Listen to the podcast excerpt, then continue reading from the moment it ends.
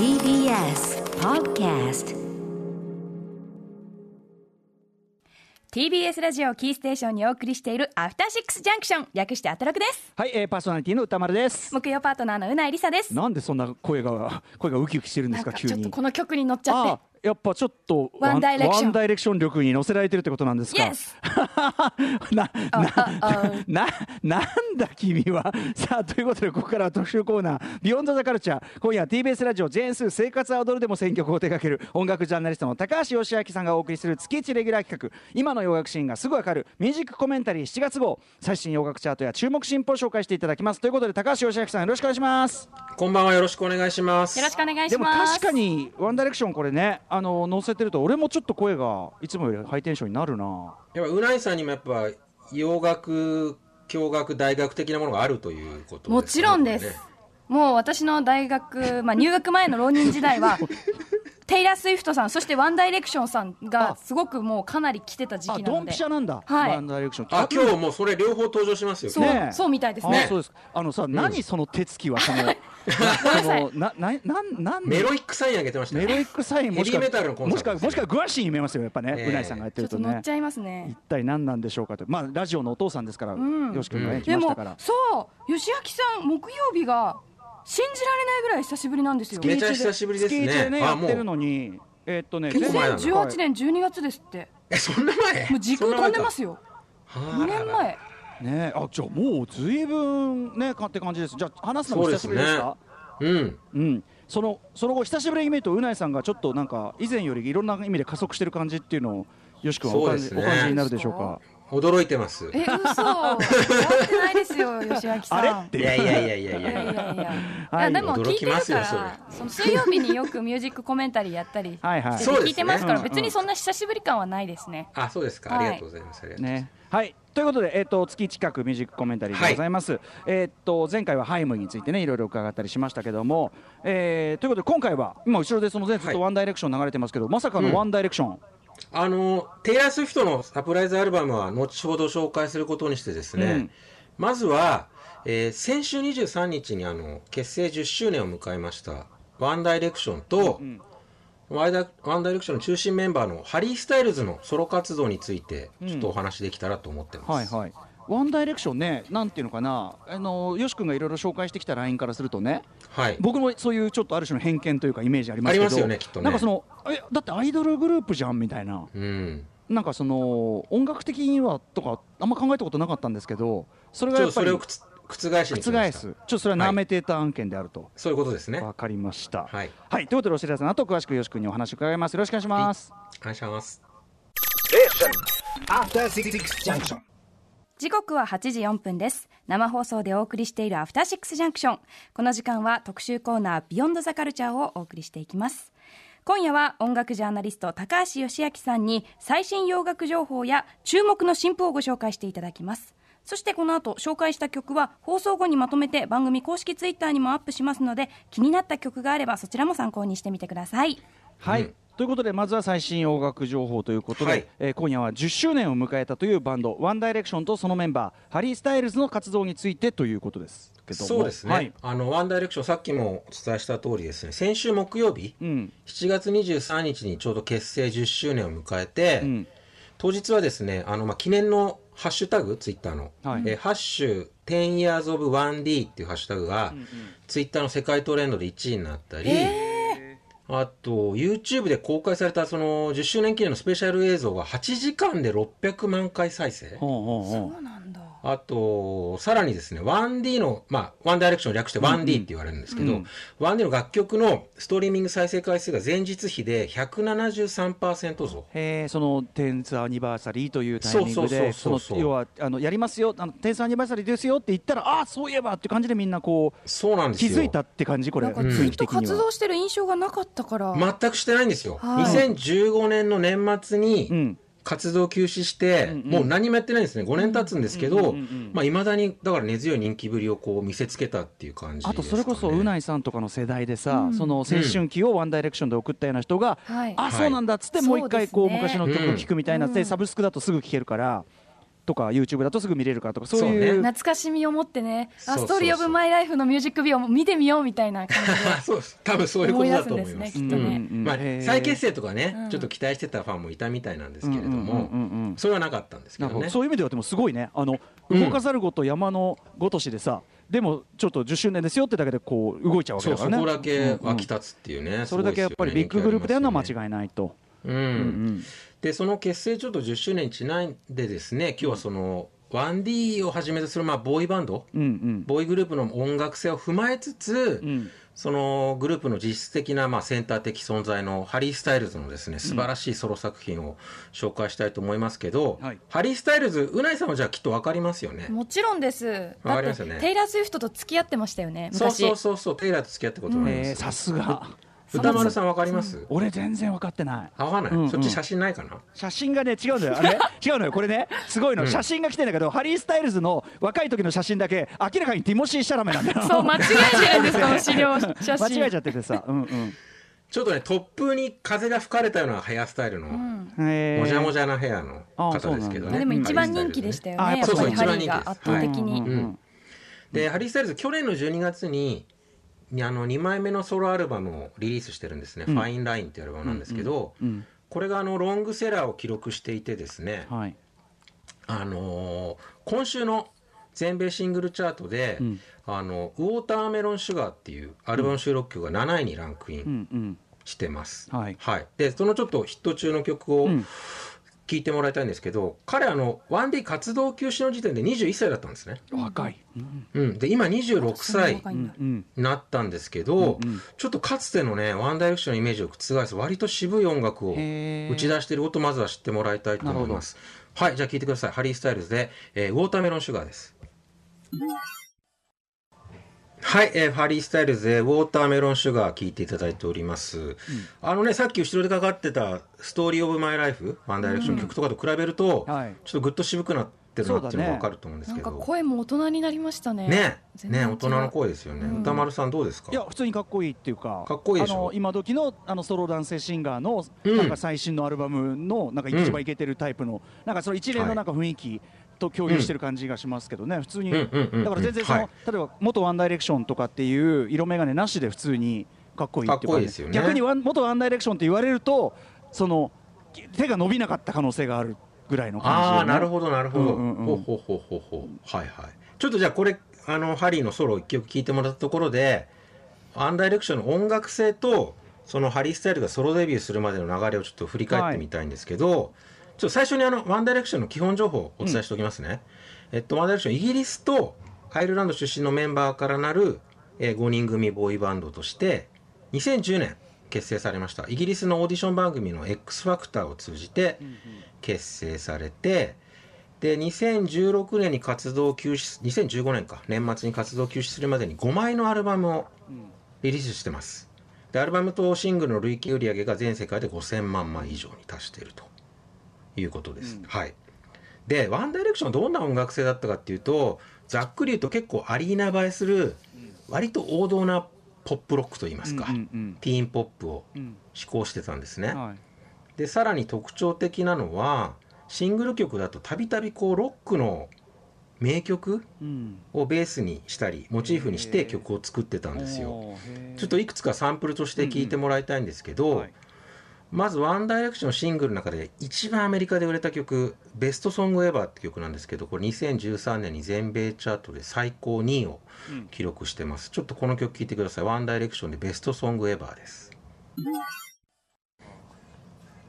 はい。桃内さんも知ってますよねこの曲懐かはねしい。あ懐かしい。俺もはい。あのすみません。あの知ってるって言っちゃいました。そんぐらい売れた。だからその僕ね僕の耳とかにも入ってくるレベルで、ね、そうですね、ん。アメリカで売れてますからね、うんうん。で続いておそらくこのベストソングエバーのモチーフになったと思われます、えー同じイギリスのもうレジェンドバンドですね。ザ・フーがえー1971年に発表した「ババ・オライリー」って曲聴いてください。どうぞ、はい、えーザ・フーのババ・オライリーですけどううないさんの「ふっ」っていう声が皆さん聞こえましたでしょこうか？れはオオマージュなのですか？オマージュですパねパパクパクリパパパパクギリギリの線ですけどでもフーのうん。ピあのリーダーのピピート・タウンゼントは、うんあの完全に OK 出してるんでこれは全然 OK だよ、へー。うん。なんか俺サンプリングかと思ったぐらいでしたそのあ音色まで。もうそのぐらいの勢いですよね。ね。まあモチーフにしてるのは間違いないなるほどと思います。ね。あでもちょっとその、なんていうかな年齢グループアイドルグループにしてはちょっと渋いとこついてくるっていうかね。うん。うん。でちょっとワンダイレクションのヒット曲からもう一曲聴いてほしいんですけど今のベストソングエヴァに次いでアメリカで売れた曲で「えー、リブ・ホワイル・ウィア・ヤング」という曲これ2013年全米チャートで最高3位を記録している曲なんですけどちょっとこれ聴いてください。はい。これも聞き覚えはありますかね、うなぎさんね。もちろん。はい、まさかこでの曲も？続いこの曲もそうなんですよ。続いてはですね今かかってるこの、えー、リブ・ホワイル・ウィア・ヤングのか顔がねラジオでは伝わるの面白すぎる顔をしないでください、はい、確かに顔ちょっと皆さんお見せできないのが残念ですけど、この曲のモチーフだと思われるパンクバンドのですねザ・クラッシュのクラッシュ？はい、1982年の「えー、Should I Stay or Should I Go」を聞いてください。はい、えークラッシュで「Should I Stay or Should I Go」を聞いていただいております。これもねあのきっとモチーフにしてるんだろうなっていう。これリフで始まる曲はもちろんいっぱいあるけど、はい。あの間の開け方とかがちょっとさ、あの言い訳不能だよね。うんうんうん、うん、これも許可を得てるんでしょうかね？これはそんな騒ぎにはなってないですね。ここれは多分こ,、うん。まあ。これっぽい曲は結構あるっちゃあるから、うん。ではあると思うけどね。当然似てるねっていう指摘はされてるんですけど、うんでこの2曲がアメリカであの最も売れた 1D の2曲なんですよ、でもこれ、にはい。2010年代のねそのポップシーンとしては、ちょっとこれ異色だったりする？さすがです歌丸さん。そういう話をしなるほど。失礼しましました。失礼しました。はい。うんあの現行のボーイバンドとかティーンポップとしてはかなり得意というか異例ですうんうんね、うん。1D は、うんうん。でここ20年はやっぱりヒップホップとか R&B の台頭に伴って、うん。ボーイバンドとかそういうティーンポップのアーティストも、うん。ヒップホップとか R&B のサウンドで歌うのが主流になってるんですよ、うんうんでここ10年だったらプラスそこに EDM とかも加わるようになってますけど、うんうんうんうん。いずれにしてもこの20年でアイドルは、まあ、とんがった結構先鋭的なサウンドで歌うことが主流になってるんですね。うんうん。うん、でヒップホップとか R&B ってもともとこう誰もやってない新しいサウンドでヒットを飛ばすことがこう美徳とされてるようなところがあって、うんうんただヒットを飛ばすだけじゃなくて誰もやってない新しいサウンドでそれを達成することにこう、うん。価値とか意義を見出しているようなところがあると思うんですけど、そういう美意識がそのヒップホップとか R&B がメインストリームになったことによってアイドルも含めたポップス全体に浸透していったと、うんうんそういう流れがあると思うんですけど、はい。でこういうアイドルも先鋭的なサウンドで歌いますっていう流れに先鞭をつけたのがブリトニー・スピアーズなんですうんね、うんうん。彼女が2001年にリリースした「I'm a Slave for You」っていう曲今かけてもらえますか、うん。うんこれ当時ヒップホップシーンで、まあ、圧倒的なまあクリエイティビティを誇っていたあのプロデューサーチームのネプチューンズ。もうネプチューンズビートだもんね。そうですね。本当うん。ファレル・ウィリアムズを起用して作った曲なんですけどでこでこの曲以降、まあ、今に至るまで例えばジャスティン・ビーバーとか、はい。あとまあ BTS に代表される k p o p グループ、うんうんあとまあそれこそジャニーズの SixTONES とか SnowMan とかもそうだと思うんですけはいはいはいどあのティーンアイドルがとんがった音で歌うことが当たり前になっていくんですよ。でそれがこのそれはこのブリトニーは一つの起点になってる。そうなんですよ。はい。で、こういう時代のこう先端行くプロデューサーがアイドルも手掛けるようになったことでどんな状況が生まれるかというと、うんうん。いわゆるこう本格派とみなされるようなアーティスト、まあ、マライアとか、うんうんうん。マドンナとかビヨンセとかうん。が新進のアイドル歌手と同じプロデューサーで同じサウンドで歌うような現象が起きてくるんですよ。で実際ビヨンセの代表曲の「シングル・レディースと」うん。あのジャスティン・ビーバーのおなじみのデビュー曲のデビューヒットのうんうん「ベイビー」同じプロデューサーなんですね。でブリトニーのこの「I'm a Slave for You」ももともとジャネット・ジャクソンのために作られた曲だったんですよ。あ合いそう。あそう合いそうですよね。んんうんそれが巡り巡ってブリトニーに渡ったっていうことなんですけあーでもそうどかでもそうなるとだからもうアイドルらしさみたいなものがき、うん。は希薄になるし逆にその今まで先端アーティストっていう人も、うん。なんかそういう意味ではちょちょっとそこの境目がはっきりしなくなってくるっていうか。そうそう逆にそっちはそっちで辛いよね。なんかさ、うん嫌ですよねアイドルにここっからでも音楽シーンが僕はすごい面白くなってきたなって思ったんですけど。いろんなボーダーがだからやっぱりその曖昧になってきたのが2000年からまあうん。ここの2020年かけてってね,、そうですね。とこはあると思うけど、うん。ほうほうほう。でこういう混沌としたこうシーンの中から抜け出してきたのが90年代後半からこう2000年代前半にかけてこう人気を博した。これアメリカのボーイバンドなんですけど、インシンクの中心メンバーだったジャスティン・ティンバーレイクですね、ええ。うん。でそもそもブリトニー・スピアーズにネプチューンズと組むように進言したのが当時彼女のボーイフレンドだったジャスティンなんです。よなんだそうなんだ。へえはい。そうなんです。さすがセンスいいな。先生で、ジャスティン・ティンバーレイクがあの2002年にあの、まあ、当時ヒップホップアーティストでも一番まあ先鋭的な音を作ってたスーパースーパープロデューサーのネプチューンズとティンバーランドを従えてん作ったソロデビューアルバムが「ジャスティファイド」ですねねえ2000年。今後ろであの「Like I Love You」ってヒット曲かかってますけど、いやもうたまったもんじゃないってやつですよね。うん。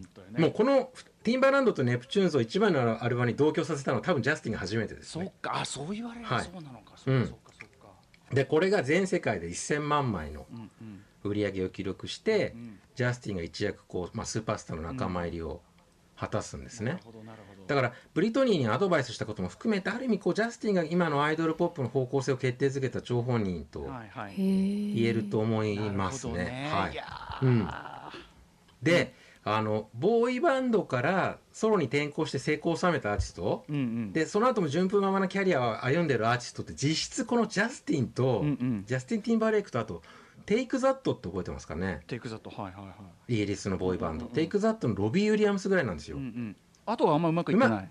そううまくいってるケースがほとんどなくてやっぱアイドルグループのメンバーがソロに転身してやっていくことの難しさも万国共通と言いますか、まあ男女も共通してるかなっていう感じもしますね、うんうんうんやっぱりその最初のアイドル的イメージっていうのが邪魔すると。払拭するのも難しいしやっぱソロになると根本的な音楽的才能とね。ね自己プロデュース能力みたいなのが問われてくるってことだと思うんですけど、ね俺やっぱティンバーはぶずば抜けてるね。ティンバーレイクジャスティンティンバーじゃないジャスティン・ティンバーレイク、はいでワンダイレクションもやっぱりねソロ展開においては苦戦していると言わざるを得ないのが現状でございます。ああそうですかやっぱり。はい。うんうんあの2015年にグループが活動休止してもうすでに5人のメンバー全員ソロを発表してるんですよ、うんで5人中3人はあの2枚もアルバム出してるんですけど、で音楽的傾向としては大きく2つに分かれてます、うん。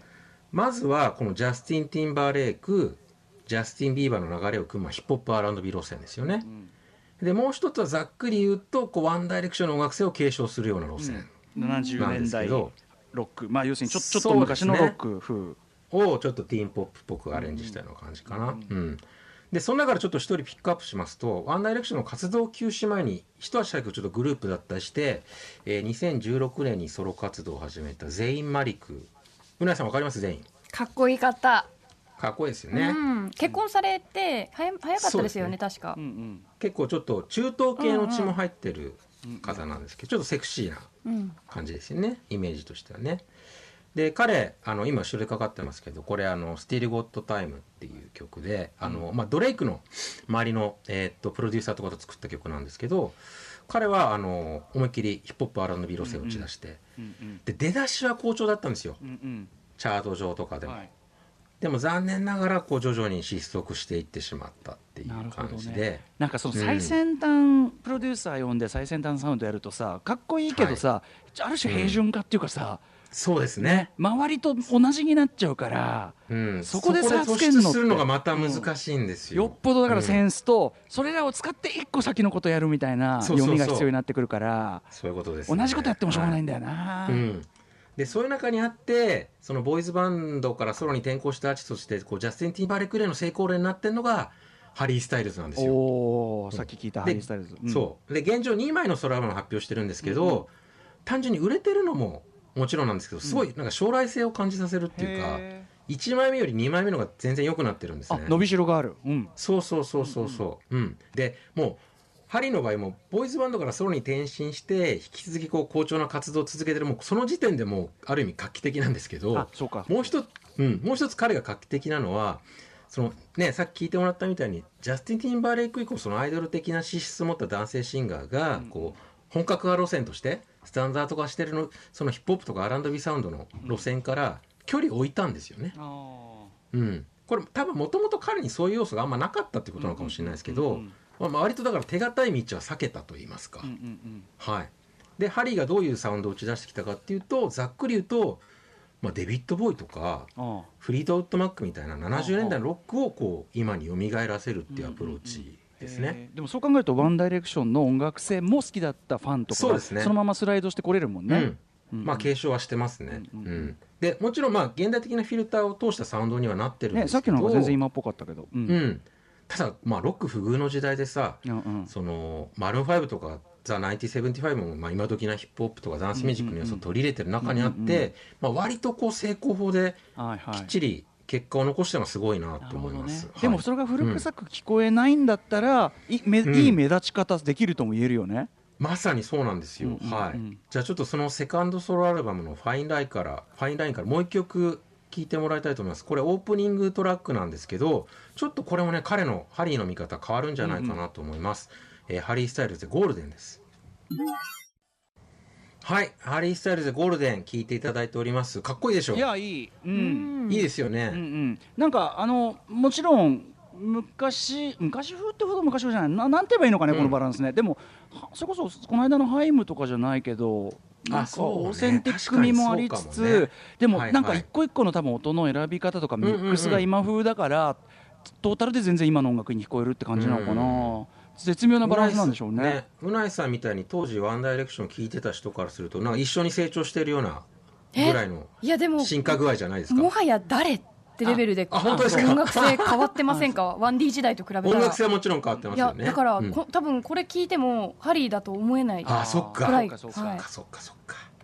宇谷さん的にはやっぱちょちょっとこれはよそよそしい感じします？えーいやでもかっこいいですね、なんかかっこいいです。なんだろ男前度う頭の部分とかすごい昔っぽい、うんうん。あやっぱそうか。な、うんうんうん。うんうんなんかえー意外だなって感じです、うんうんうん。ちょっとアルバム本当素晴らしいんでちょっとダメをしてもう一曲紹介したいんはいですけど、ぜひぜひ。うんはい、次「キャニオンムーン」っていう曲紹介したいと思います。これはねもうあのクロスビー・スティリスナッシュみたいなこう、まあ、ヒッピー時代のフォークロックとかを参照してると思うんですけどちょっとローリング・ストーンズの「悪魔を憐れむ歌」だとかあのジョージ・マイケルのあのアコースティック路線のあの「Living With a」あの「Listen Without Prejudice」 Prejudice か。あの辺の影響も感じさせる仕上がりになってます。聞いてください、えーハリー・スタイルズで、えー Canyon Moon」です。口笛はい入っちゃっ、た、えーハリー・スタイルズで Canyon Moon 聞いていただいております、うんかっこいいな。いい感じです。あの、アルバムすごいちょっと夏っぽいんですよね。ああなるほどね。ちょっと開放感。があるというか、うん。であとよし君言うとりこのベースのこうドライブしていく感じとボンゴの感じが確かにあの Sympathy for the Devil も the ね Devil っぽいいですよね。特に味もありつつ、うん。でもなんかなんだろうね。でもしっかり別に音質とかなのかなやっぱりねミックス多分そういとかでうとこなんでしょうね。ちょっとボトムが、あの太いけどキリッとしてるみたいなうまく言えないけどさ、なんかその、うん、ちゃんと今っぽい音像になってるところなんですかね。音にはなってるんですよね、うん、あとやっぱね、うん。すごく俺今3曲連続で聞いたけどやっぱハリーさんはすごく真面目に音楽してる人だなって感じが伝わってくる、だから、そのアイドルグループ出身で多分舐められがちなのは本人も意識しつつ、うん。なんかすごく真面目に精進して真面目に音楽いろんなの聞いてで、うんうん。なんかその、うん、真面目な音楽を感じます。うんうん。あのアルバム全曲あのハリー自身がソングライティングにも携わってますね、はい。立立派になってって感じだ。そうそうそう。正直ワンダイレクションは確かにティーンとか若いリスナーに向けて作られてた音楽だと思うんですよ、でもそれによってなんだろう。1D のメンバーのソロアルバムが無縁なものだと思った人もいると思うんですけど、ハリー・スタイルズのソロアルバムはねちょっと聴いてみる価値があると思いますので、ぜひなんかこの3曲でちょっと興味持った人はもうまだまだいい曲たくさんあるんで、ぜひチェックしてほしいですね。正直ちょっとすみませんナーメテーターでした本当に。ナーメテーターですよね。そこはナーメテーターでした、うん。そしてうなぎさんもねうん。お一緒にこうなんていうの共に共に月日を過ごした。うん、なんか今どんな顔して歌を歌ってるんだろうってすごく気になりました。やっぱり 1D 相変わのらずかっこいいですよ。ちょっとミュージックビデオをチェックしてみます、はいチェックしてください、はい。はい。ということでじゃあここまでは、えー、と10周年迎えたワンダイレクションと、まあ、そのソロで今もね、えー、とすごくいい活動しているハリー・スタイルズさん、はい。ソロアルバムのお話を伺いました。はい。さあということでここから先は時間まで、えー高橋義明さんおすすめの洋楽新報を聞いていはい。くコーナーでございます、はい、今日はちょっと夏を意識した選曲にしました。はい、はい。えーまずはですね、えー7月24日に、えーサプライズリリースされましたテイラー・スウィフトのニューアルバム「フォークロア」紹介したいと思います、これねもう大ヒット中ですね。発売からね24時間で130万枚売れたんですって、うん、まあね。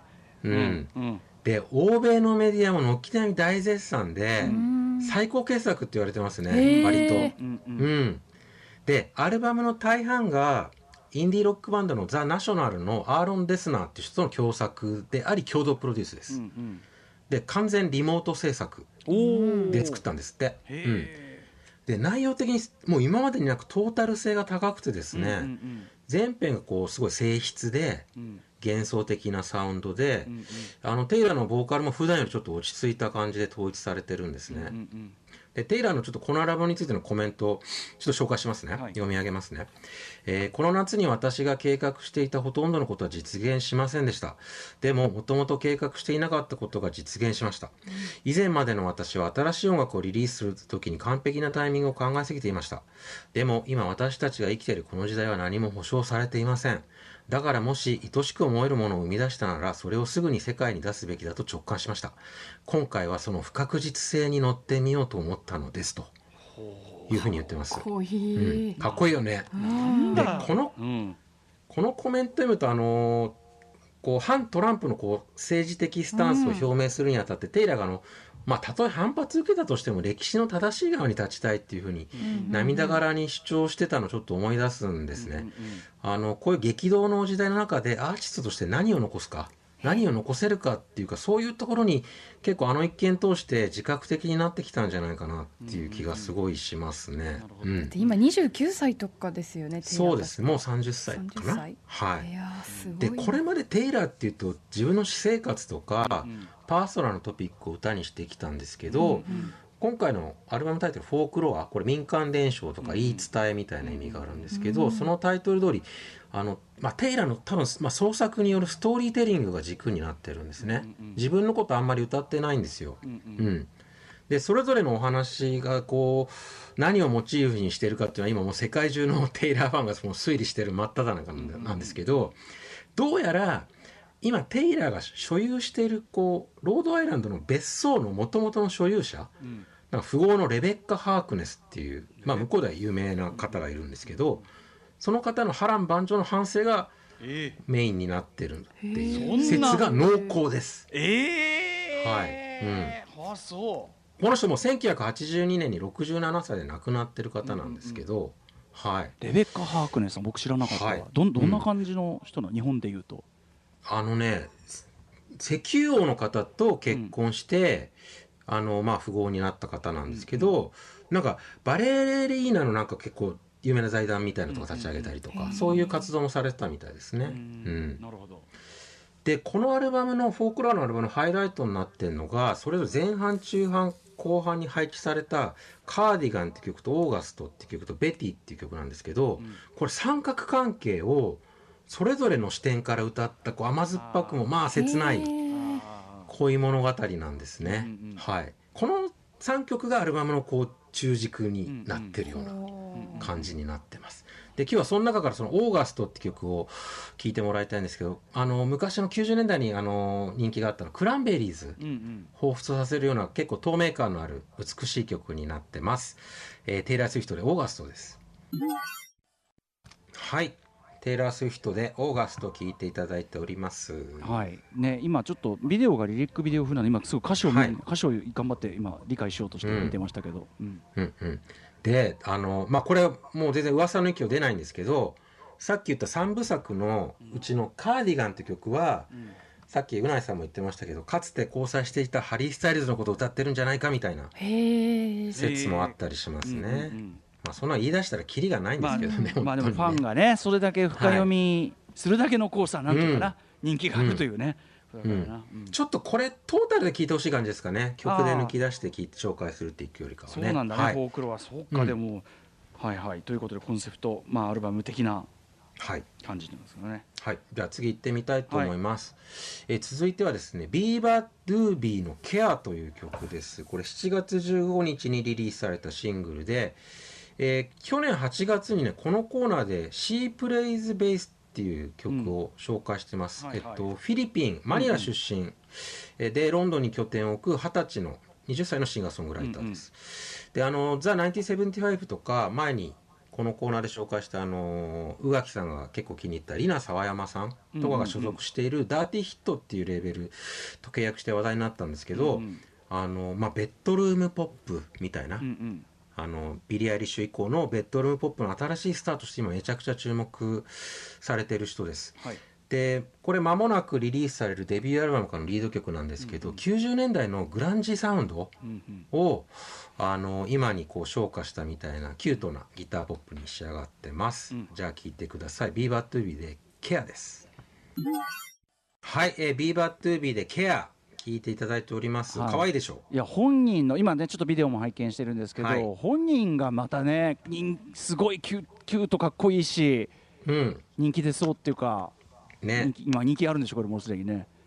けもうね Spotify のフォロワー2600万人いますね。この後確実にブレイクすると思いますね彼女は。うん。はい。えいくつぐらいなんでしたっけこの方は？二十歳です。あお若いんですへちょっとねあの途中のギターのブレイクのところとかニルバーナっぽい感じもしますけど、ね。うんあーなるほどね。はい。うん、じゃあ次いきます、えー次はですね、えーロールモデルの「ブラインド」という曲です。これ7月22日にリリースされたシングルですえーロールモデルは、えっと、ロサンゼルス出身のシンガーソングライターでタッカー・ビルスベリビルスブリっていうのかな？っていう人のソロプロジェクトになります、で2017年にデビューして一昨年に、えっと、メジャーのインタースコープと、えー契約しました。でなんだろうヒップホップ感覚を持ち合わせた、まあ、現代的なシンガーソングライターって感じで、うんうん。前にこのコーナーで取り上げたあのイギリスのレックス・オレンジ・カウンティって覚えてますかね、あれの LA バージョン的なうん感じをイメージしてもらえたらと思います。めちゃくちゃいい曲です。聴いてください。ロールモデルでブラインドです。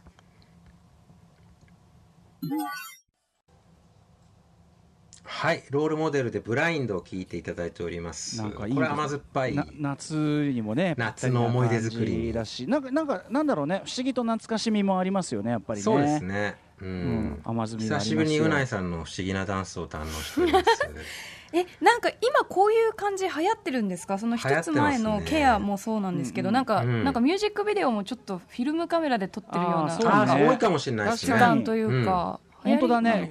そのフィルムの荒っぽいなんかザラザラした、なんか8ミリなのか16ミリなのかなんかそういうの多いね確かにね。多い。あの卓録感にこう寄り添った映像作りになってるのかもしれないですね。言ったベッドルームミュージックじゃないけど小規模で仲間とだけでやって、ではい。作っちゃいました感のかっこよさ、ああそれはあるかもしれなるないですね。ほどね。それが映像にも出てるってことかもね、はいはないるほどね、うんうん。うんうんはい。いやすすごいすごいいい。はい、次もそんな感じですね。そんな感じのアーティストです。えっと、これ2年前の、えー8月、うん。このコーナーが6時台の時に取り上げて、多分うないさんも見た時だと思うんですけど、ボーイ・パブロはい、の、えーヘイガールっていう曲です。これボーイパブロ。10月に、はい。うんあれからすごい10月聞いてます、はい、23日に出る、えーデビューアルバムのリードシングルです、これ。あ今までシングルしか出してなかった、そうそうそうなんですよ。でボーイ・パブロノルウェー出身のシンガーソングライターであの番組で紹介した後かな？来日公演も、あの成功したりして今世界的にはもちろんなんですけど、日本でもすごい人気が高まってきてて、まあ、いよいよ満を持して初めてのアルバムが出るんですけど、はいこれもう音楽あの音楽内容的にもう10月まで待ってられないなっていうか。完全に夏のサウンドトラックといいますかね、うんうんうん夏のプレイリスト行き直行の甘酸っぱいギターポップなんでちょっと先行ではい。取り上げようと思いました、うん。ちょっとダメダメな MV もちょっと合わせてみてください。はい、えーボーイパブロで「ヘイガール」ですはい、えーボーイパブロで「ヘイガール」聞いていただいておいやります。ーいいまず曲いいなー。めちゃくちゃいい曲でしょう。なんねかなんかちょっと涙が出てきちゃうようなねね。切なさもあるし。でビデオのご本人ですよね。あのそうです。ボーイパブロさんのなんかぽ,、はい。ぽっちゃり体型っていうかさ なんかさ、太ってるわけじゃないけどぽよんとしてんだよなんかね。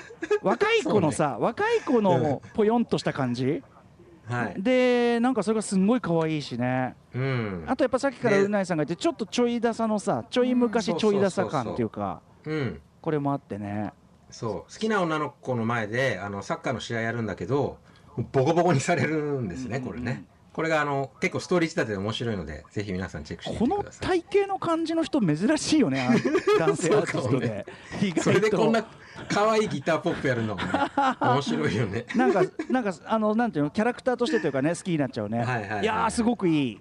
ね。もともとアルバムも楽しみですよね、うん、あのよし君に紹介してもらってからボーイパブロすごい聞いてたんですけどすごいフルアルバム楽しみです、はい。うん、改めてまた紹介することになると思います。うん。ます。はい、じゃあはい。最後いきますね、最後。最後はね、ビッグピックの、えっと、ドントターンアラウンド。えーこれ7月17日リリースのシングルです。えーこの人、ロンドン出身のシンガーソングライターであり、ラッパーで、えー本名ジェシカ・スミスの、うんえーソロプロジェクトで、うんえー2017年にデビューしました。今、イギリスのソニーと契約し契約してます。で、この曲はちょっと緩くて気だるい、まあ、サマーディスコ的な感じですかうんね。であの1999年に R&B シンガーのモンテール・ジョーダンがあの「Get It On Tonight」って曲でサンプリングしてた、うんうん。あのクラウディア・バリーの「Love for the Sake of Love」っていう曲、うんうんサルソウルのディスコソングなんですけど、それをサンプリングしてます。はい。じゃあ聴いてください、えービッグピッグで「Don't Turn Around」ですはい、えービッグピックの「Don't Turn Around」聴いていただいております。いいですね。これトラック聞き覚えあるでしょネタ。そうだね。それもさっき言ったモンテル・ジョーダンもそうだし、はいね、うんいやなんかあのーなんだろうねこの感じ。やっぱニューウェーブ感というか。ニューウェーブ感ありますね、うん。いや僕はすごい大好物ですね。でもさなんだろうラッパーっつってもなんだろう,、うんうんうん。ほとんどシンガーソングライターとの境目が曖昧っていうかラッパーっつってそれもだからこそもううん、なんかあれみたいなペットショップボーイズ的な意味のラップっていうかさ どっちかというああとなるほどなるほど、うんうんうん。うん。うんとかなんまあ。かビリーアイリッシュとかとも地続きだと思うんですけどそうねねあその感じもあるかもね、なんかでもはい。この,、あのサンプリングのこのセンスも含めてすごい僕はめっちゃストライクですね、うん。あの旧作も結構いいの多いんで、ぜひチェはいックしてみてください。知らなかったビッグピークさん、うんえっと続きがちょっと変わってるな、愛が2つビッグビッそう。グはい。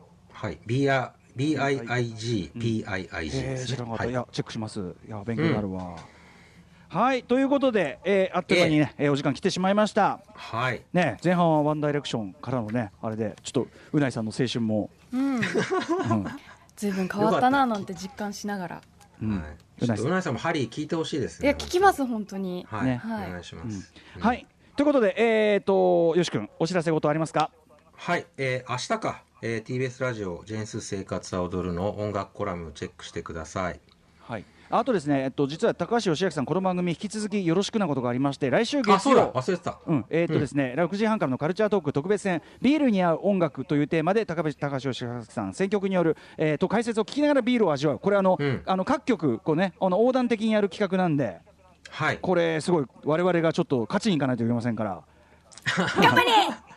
よしくよいしくに。やこれね。うんかなり自信の選曲で臨みます。はい、はい。僕もすごく楽しみにしてますんで、はい、うん。あと本日、えっと、高橋義明さん選曲いただいた選曲リストは、えっと、明日 Spotify のアトロック公式プレイリストにもアップしますので、はい、あのそこでもうズバリ聴けちゃうということで便利な時代ですね。